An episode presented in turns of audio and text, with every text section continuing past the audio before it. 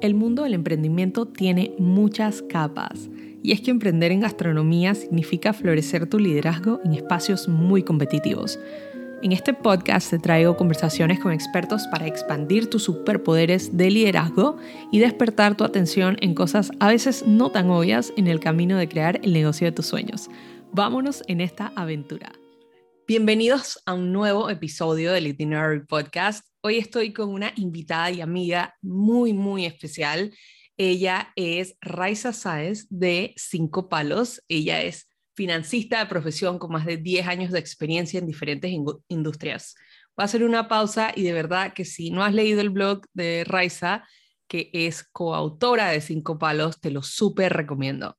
Ella es entusiasta de la educación financiera y fiel creyente de que al transferir conocimientos a todos, se puede mejorar el mundo un paso a la vez. En el 2016, ella decidió crear, junto con su mejor amiga, un blog donde pudieran compartir las desavenencias que han tenido a lo largo de su adultez. Y de esa manera fue que nació Cinco Palos, la guía no oficial para ser adultos es una comunidad virtual creada para compartir lo bueno, lo malo y lo feo de crecer, enfocándose específicamente en el desarrollo profesional y en el manejo de las finanzas personales de un joven adulto. Dedica su tiempo libre a leer, viajar con el bolsillo alegre y a escribir en cinco palos. Y hoy la vamos a estar conociendo muchísimo más nos va a estar compartiendo muchísimos tips de finanzas personales. Bienvenida, Raiza, a Itinerary Podcast. Hola, ¿cómo están? Gracias por esta invitación. La verdad estoy súper, súper feliz de compartir con ustedes aquí.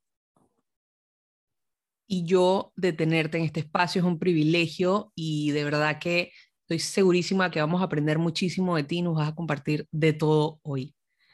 Vamos a iniciar con que nos cuentes algo sobre ti que no muchas personas saben.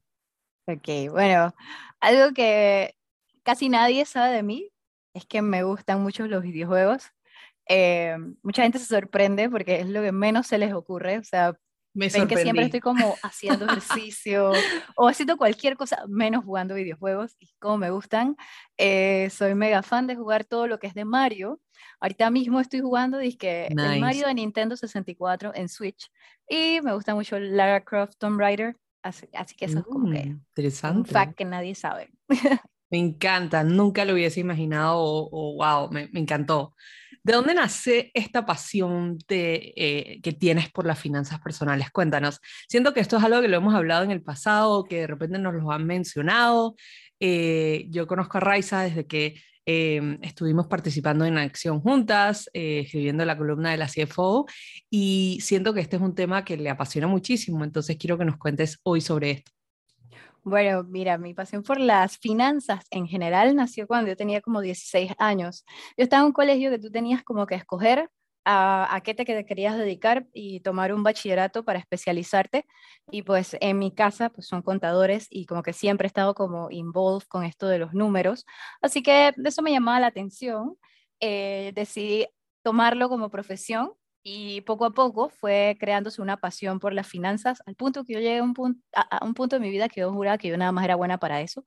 Pero mi parte de finanzas personales, al principio cuando yo era adolescente, adulta, era horrible. Entonces simplemente eh, tuve que comenzar a aplicar lo que hacía diariamente en mi trabajo para mi vida personal y poco a poco me di cuenta que manejar las finanzas es como mi trabajo diario y que es algo que me entusiasma y que he aprendido y me he manejado tan bien que me gusta compartirlo con los demás.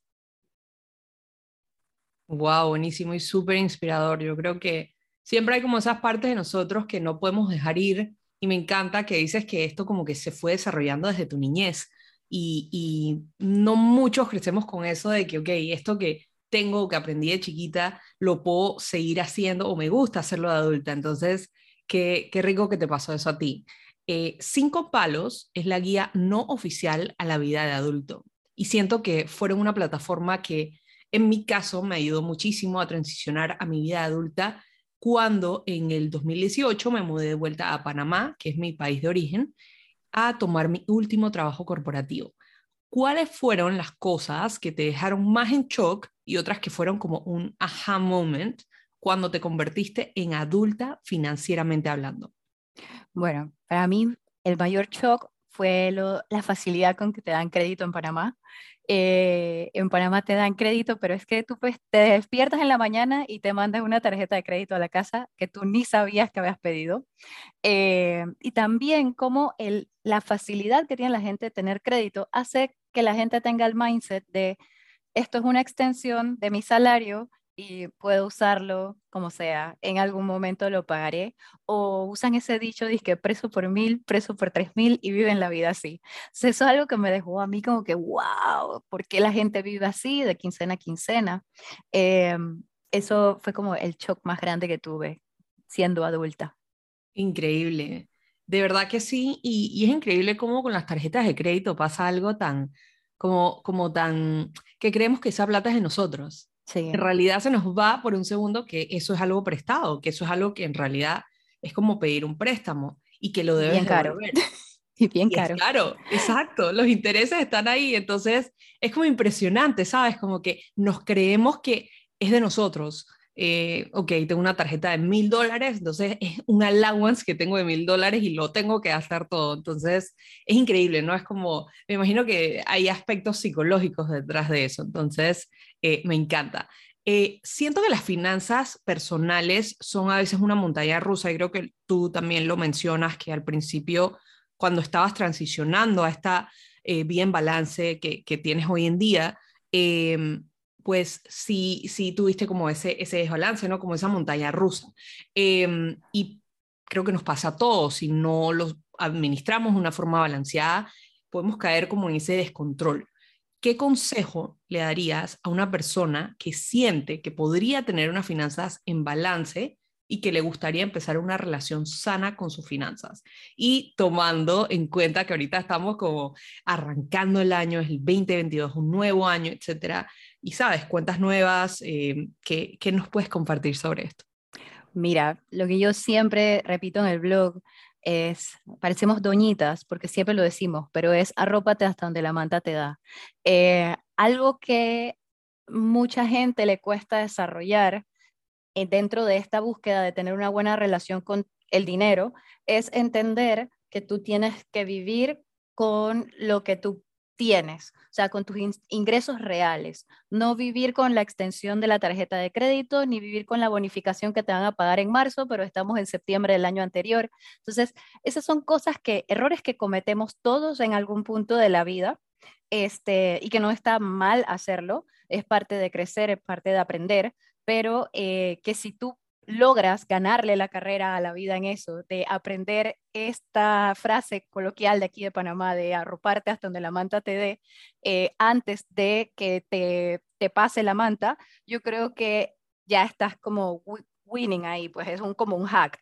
Em, lo otro que yo creo que debe uno desarrollar es que debe estar claro de hacia dónde se va cada uno de los dólares que tú te gastas. Y para eso, pues tú tienes que ser así medio control freak y estar encima anotando que si el Excel, guardando tus facturas, para tú poder saber, porque pues el presupuesto, que es la Biblia que tenemos que tener para poder llevar un plan de vida, en cuanto a finanzas, eh, tienes que saber si puedes, si en realidad es algo que se puede lograr, si tienes que ajustarlo en el camino, si de verdad te pasó un accidente y tienes que hacer cambios dentro de los buckets. Entonces, tú tienes que estar como mentalmente claro de qué sí es cierto que te tienes que gastar para poder sobrevivir.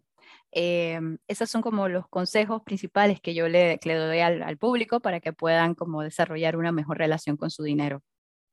Me encanta, creo que diste en el clavo con eso de lo primero que dices de, de que debemos arroparnos hasta donde la manta de. Y aquí hay una frase eh, que me gustaría mencionar que es muy famosa, que se llama Cash, cash is king, el efectivo es rey.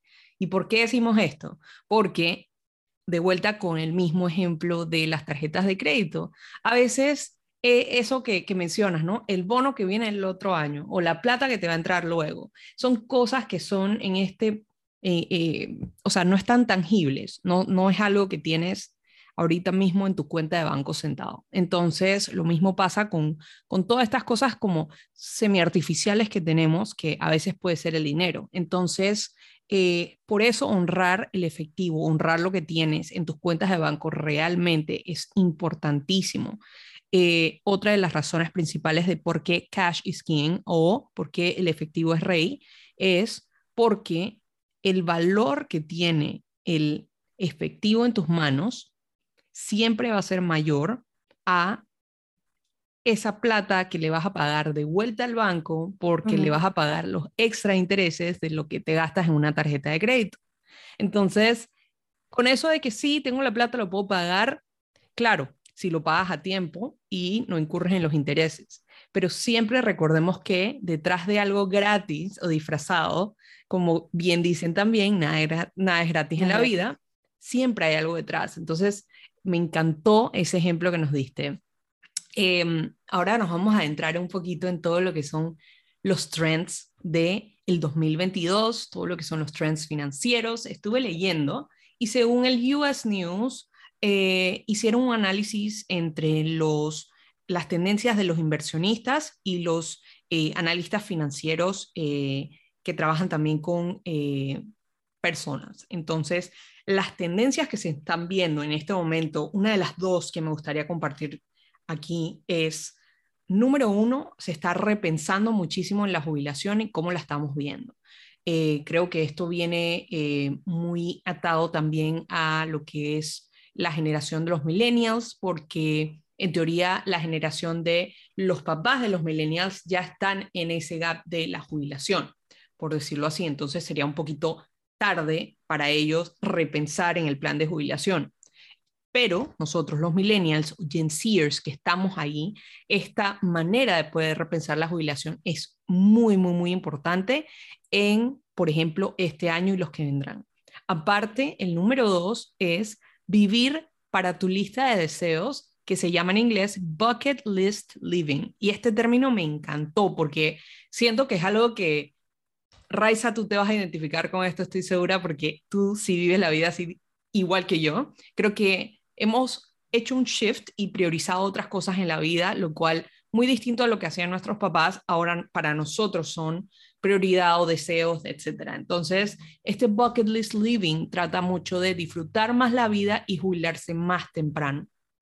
Entonces, ¿qué opinas sobre estas tendencias y qué consejos podrías brindar a aquellas personas que están interesadas en estos temas, pero no tienen una guía de por dónde comenzar? Ok, mira, la verdad que esas son las tendencias del 2022, pero yo desde que tengo como uso de razón, siempre he pensado en mi jubilación.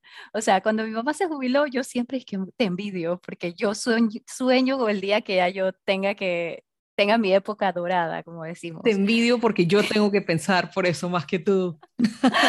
de verdad que eh, nunca es tarde para comenzar a ahorrar para tu jubilación. En el blog yo tengo la boca seca de decirle a la gente, comenzar el fondo de jubilación, eh, fuera, aparte de la situación de jubilación de Panamá, el, el, tener un fondo de jubilación aparte es importante. No importa si lo comienzas a tus 22, que es la edad ideal, o si lo comienzas a tus treinta y tantos. Eh, tú simplemente sabes que si comenzaste un poco más tarde, o le metes más dinero a tu fondo de jubilación o te jubilas un poquito más tarde. Eh, lo, importante es tomar la decisión. la guía que yo le puedo decir en ese caso a las personas es que tomen la decisión de sacar, un dinero que sea específico para esa cuenta este, y que estén claros que ese fondo de jubilación, eh, ya sea temprano o tarde, tiene que cubrir todas sus necesidades de el bucket list living también y todos los medicamentos y gastos que tenemos cuando somos adultos mayores, que uno de, adulto mayor gasta un poco más que de joven. Eh, en cuanto al vivir la lista de deseos, pues yo creo que, como digo, esas tendencias para mí ya eran cosas viejas, porque yo me la paso viviendo mi bucket list. Eh, yo yo tengo una prioridad en ciertas cosas em, y yo sí tengo la creencia de eh, ahorrar para, yo, yo, yo tengo un título así, que Save to Splurge, porque yo... Me encanta. Willingly anualmente hago una, eh, una cuenta de ahorro de Navidad que a final del año pues me la gasto toda en, en, viajes, en lo que quiero hacer, en algo que quiero comprar. Este, entonces, siempre cuando veo estas cosas, lo que digo es que, ok, están las tendencias, pero si la persona no tiene la intención de hacerlo, no tiene la motivación, eh, entonces no, simplemente lo va a ver y lo va a descartar, ¿no? Lo, lo, ideal es que tú como ser humano joven pienses, analices estas cosas y tomes el impulso de querer incluir esto dentro de todo tu presupuesto para que comiences como a vivir estas tendencias que económicamente son bien agradables tenerlas, porque del vivir tu bucket list, tus sueños, eh, te, da como esa chispa para seguir trabajando y seguir generando dinero al final. 100%, me acabas de acordar algo que, que hacía, porque sorprendentemente lo dejé de hacer, pero eh, me acuerdo que en mi último trabajo corporativo, yo siempre tenía una foto de algún next place que iba. Por ejemplo, eh, mi último viaje a Europa fue a Portugal, estuve en Portugal y España, y mi fondo de pantalla era, ¿sabes? El, el, carrito este o el, trolley de Lisboa, que es como súper famoso, el, eh, no me acuerdo la ruta que es, el numerito de la ruta, pero es uno amarillo y entonces se ve así como... Los fondos. lindísimo y muchas personas me preguntaban, wow, esa foto la tomaste tú, entonces yo siempre decía como, no, lo que pasa es que voy a, voy a estar viajando, entonces como que lo veo me inspira. Entonces, qué rico en verdad que, que traigas este tema porque, eh, y, que lo digas así, que tienes tu cuenta y que ahorras específicamente para eso. Porque curiosamente, eh, creo que la connotación de una persona que tiene un blog de finanzas o los consejos de finanzas siempre es como, no gastes. Pues ahorro, estoy torturándome, no puedo gastar nada, no me puedo ni comprar un helado porque estoy gastando, no, cero. O sea, la vida hay que vivirla y tener esa, y vamos a hablar un poquito de esto, no me quiero adelantar, pero tener esa, ese poder de decir, esto es mío, yo lo voy a gozar porque lo trabajé durísimo, es lo mejor que te puede pasar en la vida. E incluso si tienes que poner algo en la tarjeta de crédito, pero tienes un plan para repagarlo en cierto tiempo, está completamente bien. Pero darte ese espacio que me lleva a esta siguiente pregunta eh, es, es es súper gratificante y me encantaría que nos cuentes qué significa para ti la frase libertad financiera. Esto va a parecer tonto, pero para mí es poder dormir tranquila. O sea, créeme, yo como, aparte del blog, pues yo tengo mi, mi, tema de que asesoro personas financieramente y algo que tienen en común todos mis clientes es que ninguno duerme bien.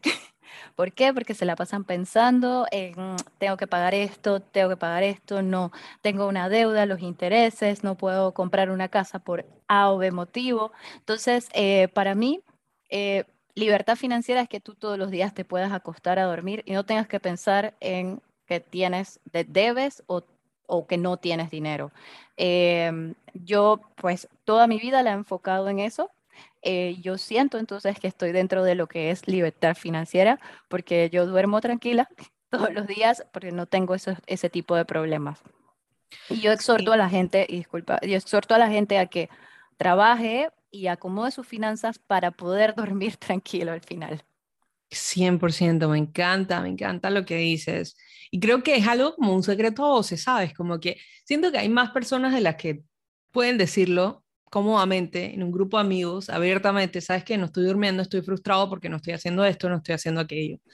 Em, una de las cosas que, que escuché una vez en un podcast de finanzas personales que me encantó es, eh, y creo que eso fue lo que me inspiró también como a arrancar eh, el itinerary como proyecto en ese momento, porque dije, sabes, en verdad eh, y, en esta época que estamos viviendo hay tantos trabajos alternos, o sea, llámese hobbies que son pagos, llámese part-times, llámese cualquier plataforma flexible que puedas para ganar un extra income, eh, es súper importante. Eh, yo creo que todos estamos como em, dotados en, cierto, en ciertos aspectos que podemos poner eso al servicio de, algo o alguien y generar dinero de eso. Entonces, como que les quiero dejar esa semillita ahí por si no estás pudiendo dormir o si algo te tiene un poco inquieto, siempre piensa, ok, ¿en qué otros recursos puedo apoyarme? ¿Qué puedo darle al mundo? Eh, ¿Qué puedo dar que puede ser útil para alguien más y también puedo eh, generar dinero de esto. Entonces, es solo dejándoles ese pensamiento. ¿Cuáles son los tres consejos que te gustaría haber recibido en tus early 20s, que usualmente ahí es donde empezamos como esa montaña rusa un poco loca sobre finanzas y otras cosas de crecimiento personal en general? Ok, bueno, eh, yo una vez, porque Cinco Palos es todo de mis sentimientos, como yo me siento frustrada algunas veces y lo escribo, y una vez escribí sobre justo esos consejos que hubiera querido tener en los 20, ahora que estoy en los 30, y los tres primeros eran asegurarme de que tuviera un fondo de emergencia y un fondo de jubilación desde mis primeros años laborales. Em, eh, como comenté antes, eh, no, no, tenía un buen manejo de mis finanzas, todo lo que ganaba me lo gastaba y no ahorré ni un solo centavo en mis primeros cinco años de los 20. Eh, luego aprendí que las tarjetas de crédito no son enemigas. Yo era una de esta gente que ni siquiera existía en el crédito panameño en la PC, no existía, porque le tenía pánico a las tarjetas de crédito, porque había visto tantas cosas malas de ella, pero en realidad no son tan malas. Y la número tres, eh, es más como que invierte en tu salud, sea física o mental. Eh, es algo que dejamos muy rezagados por estar pensando en no gastar, eh, poniendo prioridades en otra cosa, entonces no, no pensamos como que en nosotros mismos ni en cómo nos sentimos física y mentalmente. Me encantó ese último comentario que nos dijiste. Todo lo que dijiste es súper valioso. Em, y esto último es como que cherry on top of the cake, porque algo curioso que pasa con cuidarnos y, todo esto de la, medicina preventiva, por decirlo así, eh, por ejemplo, visitar a, una nutricionista, a un psicólogo, etcétera, todo esto eh, es para prevenir en el futuro cosas. Entonces, es no esperar a que seas diagnosticado con algo, sino más bien ser proactivo sobre este tipo de cosas. Eh, y pues si bien es cierto, muchas veces algunos de estos servicios son vistos eh, como privilegio, pero sí debo decir que es válido ver si tu seguro, por ejemplo, del trabajo tiene alguna cobertura de, por ejemplo, servicios con alguna nutricionista o, por ejemplo, eh, hay ciertas organizaciones que también ofrecen em, apoyo psicológico eh, por un costo más bajo. Entonces, vale la pena como ir viendo recursos también y si sé de estos recursos se los puedo compartir eh, con mucho gusto, pero creo que definitivamente es algo que vale la pena hacer, eh, invertir. Eso me encantó que lo dijeras y creo que estoy de acuerdo contigo 100%. A mí en mis 20 años eh, nadie me habló de esto, o sea, nadie, nadie me dijo lo importante que iba a ser y el cambio que iba a tener en mi vida. Y tú, por ejemplo, eres una fanática del deporte, de, mantenerte físicamente activa, haces tu entrenamiento de, eh, high intensity, etcétera. Entonces, eh, sé que, por ejemplo, tener eso en el presupuesto hace toda la diferencia también. Sí. Entonces, eh, no sé si nos quieres compartir un poquito de eso también. Para mí, bueno, yo tengo una experiencia, un, para ver, como en el 2015 yo decidí por cuestiones de mental health eh, renunciar a un trabajo eh, que estaba draining me a niveles que estaba bien heavy. Y yo decidí dejar el trabajo y cuando yo fui a ver si yo tenía como que los ahorros suficientes para eso, eh, una de las cosas que yo incluí en mi budget es lo primero que corta la gente. O sea, yo decía, entre mis gastos básicos estar ir al gimnasio. O sea, para mí era prioridad. Quizás para otra persona no es prioridad, pero para mí era prioridad y yo lo incluí.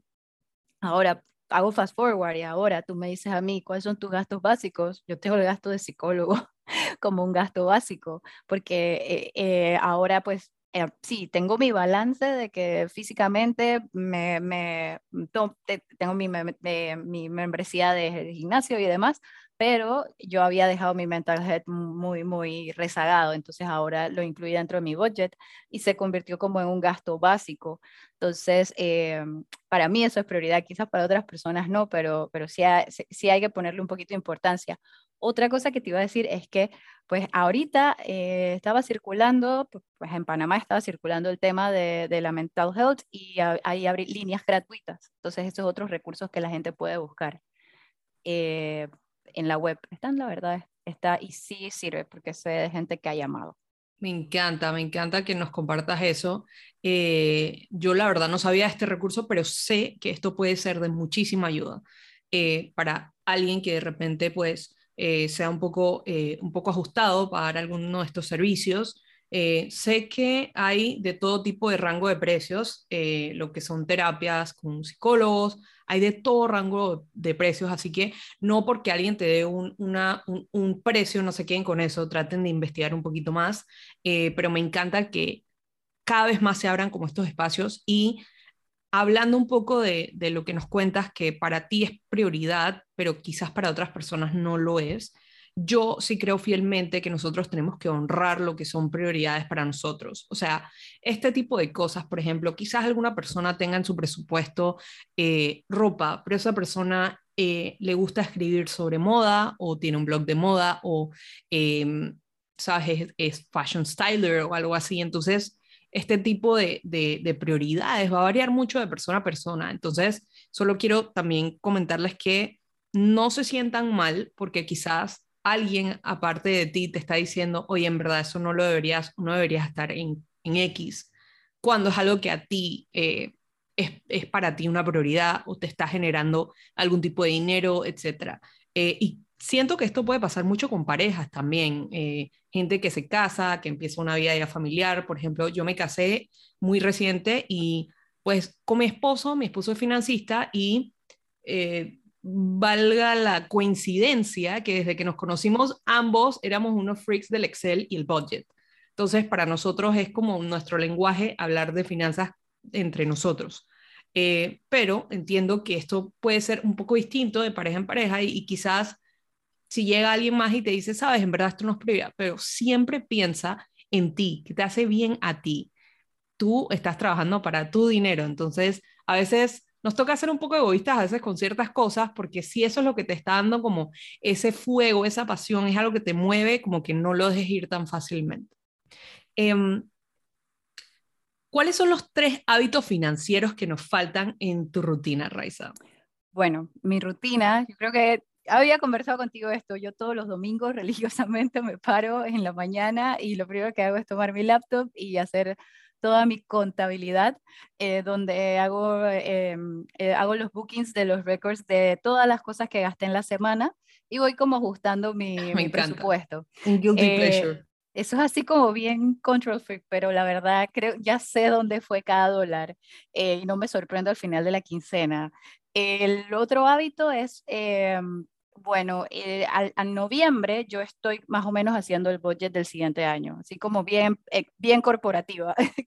yo en noviembre comienzo el proceso de, de budget y, y, tengo mi template, voy limpiando mi template, lo voy ajustando porque todos los años me hago un template nuevo. En estos días en el blog puse como una fotito, un template y me dice alguien, dice que, ay, eso no lo bajo. Yo, ay, no, es que ese es mi template personal. Eso lo hice para mí. Eh, así que eso es como un hábito que tengo y la otra que no falta dentro de mi rutina anual es abrir mi cuenta de ahorro navideño. O sea, yo sí soy fiel creyente de eh, Save to Splurge. Amo, amo, amo. Yo creo que es como un guilty pleasure abrir el Excel. Yo también los domingos es como the day Pero algo que acabas de decir es súper importante y esto es algo que eh, incluso si si es para tu negocio, si es para finanzas personales, si es para el budget familiar, buscar un día en la semana o ponerte en el calendario. Yo, yo lo tengo todo anotado en el calendario como para que sea un reminder de, ok, hoy cierro el trimestre de tal. Em, cada, cada cierre trimestral lo tengo. Eh, tengo los cierres anuales, tengo también eh, budget, todo lo que es presupuesto anotado en agenda, porque eso ya me permite tener como un mejor control y también para acordarme y tener como esa disciplina. Entonces, ya sea para ti, para tu negocio, esto es súper, súper importante y me encanta que nos hayas compartido esto, Raiza. Em, Sabes, justo ayer, justo ayer terminé mi lista de los libros del 2022 que me quiero leer. Y esta vez hice un approach un poco distinto. Los dividí por categorías de los temas que me quiero enfocar en este año.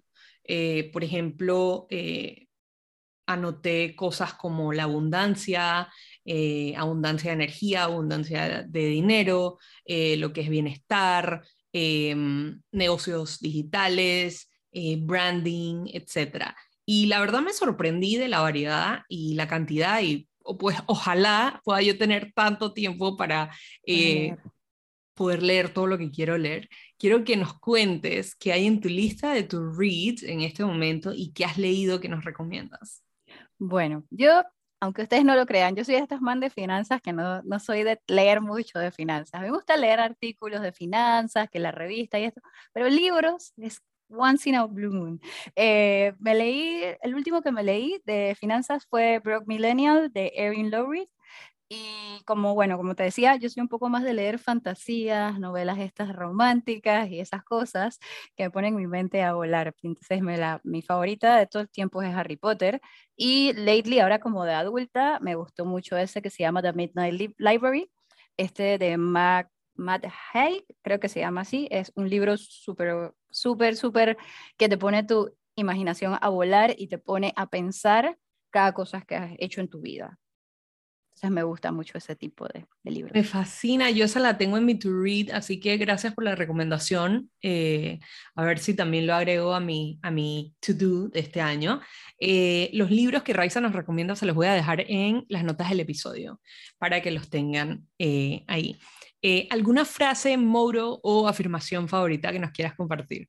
Bueno, la he dicho durante todo el episodio, a mí me gusta pensar en arroparme hasta donde la manta me dé, así es como yo vivo mi vida, eh, siempre la tengo presente en cada decisión que tomo, ya sea que vaya a comprar un carro, un apartamento, lo que vaya a hacer, siempre lo pienso así.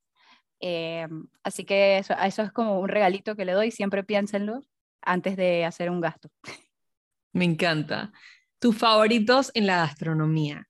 Eh, cuéntanos qué es ese algo con lo que no puedes dejar de vivir, literalmente. Te mandan a una isla eh, remota y tienes que escoger como el mercado que te van a llevar. Eh, puedes decirme, por ejemplo, si es Nutella, si es pastas, tacos, o también nos puedes compartir si es un tipo de cocina, por ejemplo, si, si es que te encanta la comida japonesa o, o lo, que, lo que quieras.